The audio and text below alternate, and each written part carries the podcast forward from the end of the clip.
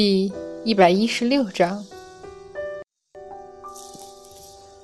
可恶，可恶，实在是太可恶了！一边喃喃，一边愤恨不已的土地跑出了很远，还在摸自己的脖子。依仗着他们法力高、本事大，就能把他们这些地仙不当回事儿？那三圣母当年就是。依仗着是司法天神的亲妹妹，和各家神仙往来，根本就不把他们这些小仙放在眼里。平日里也是，看到凡人有了危难，就随便插手，也不管那天条严定的仙凡有别，屡屡在凡人面前出现。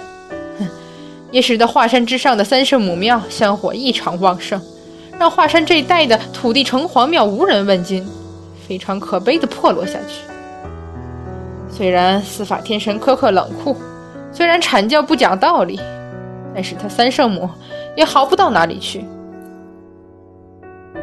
跑着跑着，忽然脚下一绊，险些摔成一个滚葫芦，惊得忙低头去看。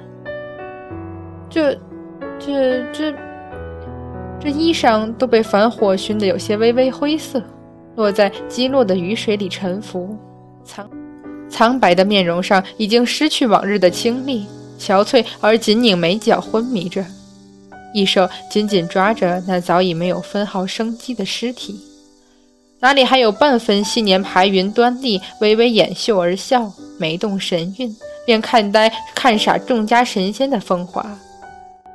那袖展衣动间，似能遮蔽星辉晨光，不见月寒清霜的惊世，似乎全都湮灭了，只余下黯然神伤和苍白玉折。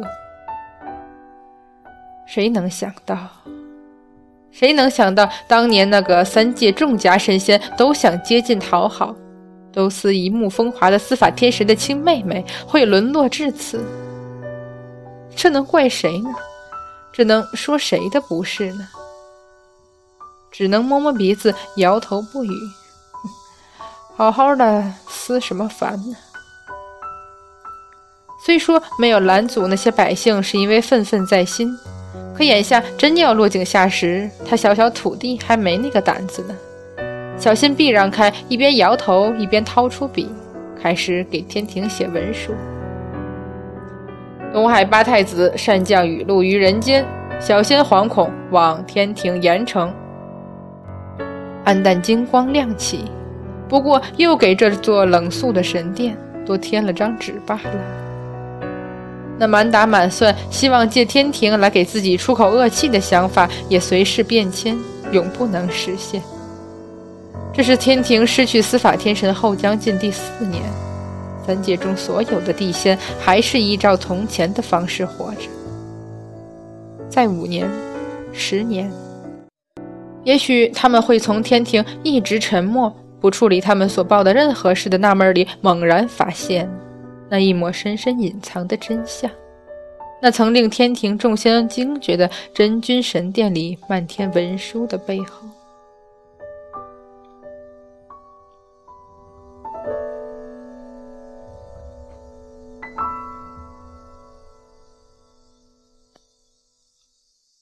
百花仙子以袖掩面，狼狈不堪地出瑶池驾云而下三十三重天。虽然在外的天兵依旧尽忠职守的巡逻，不可能知道瑶池里发生的事，百花仙子依旧觉得所有人都在用讥讽的眼神望着她，凄苦悲绝。他什么时候受过这般责罚，受过众仙这般漠然轻蔑的注视？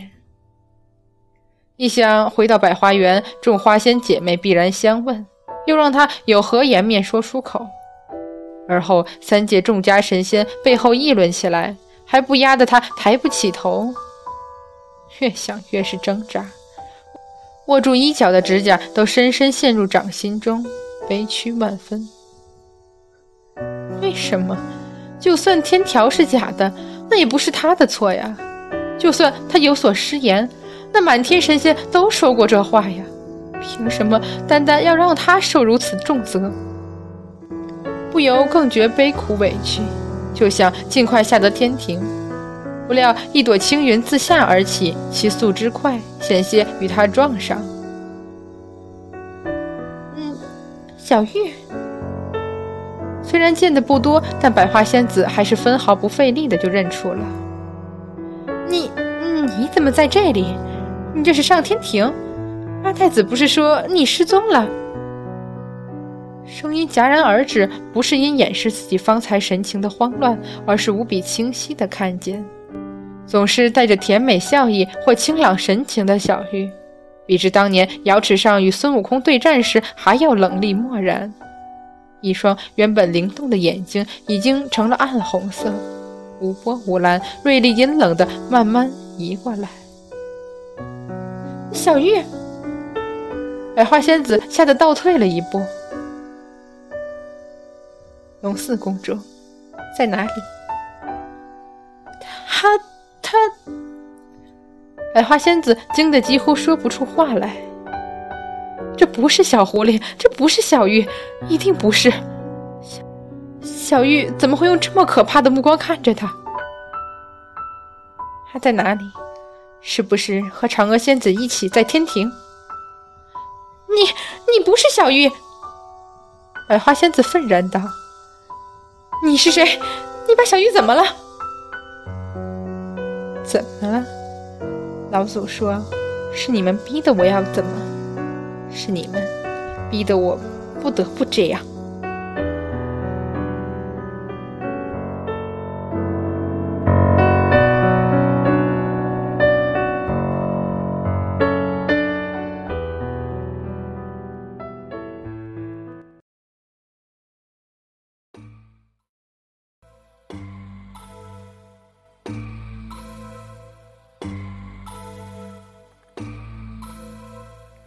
文殊师兄，不好了！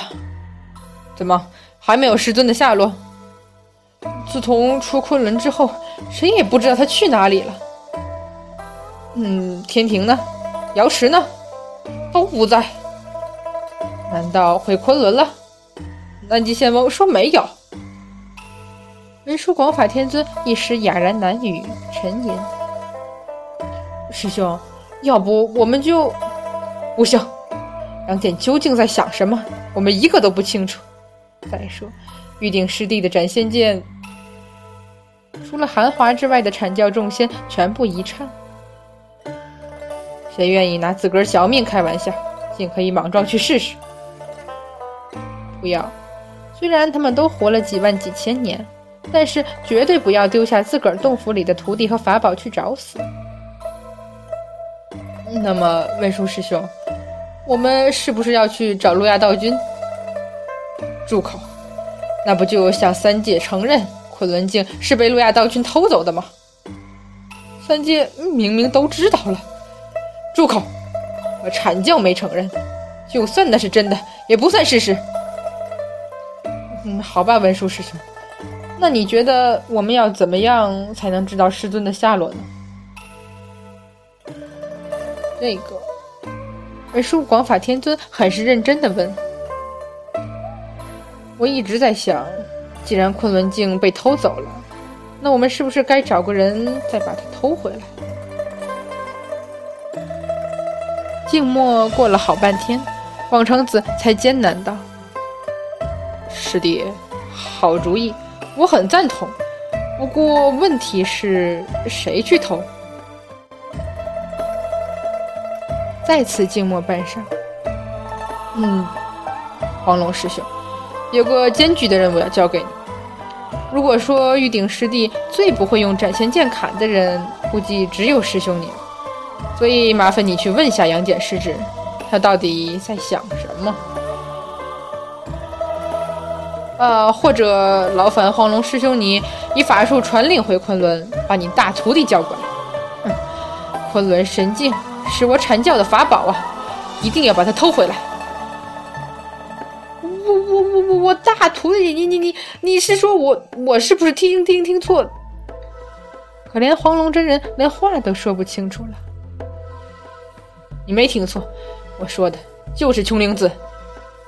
文殊师兄，你你你，众家神仙一起惊到几乎昏厥。你没说错吧？琼灵子，他他他能到人间来吗？边哪吒因为已经记不全阐教的事，倒没怎么惊讶，只是纳闷儿。琼灵子是黄龙真人的徒弟，没错。封神战时虽然没来参战，但是当年在乾元山也是见过的。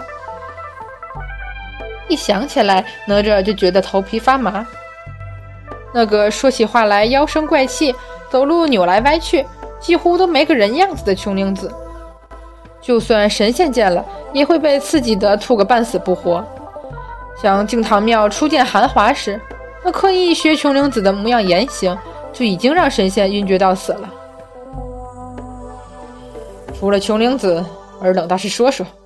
阐教还有谁能从路亚道君手里把昆仑神镜偷回来？众仙一致扭头望过去。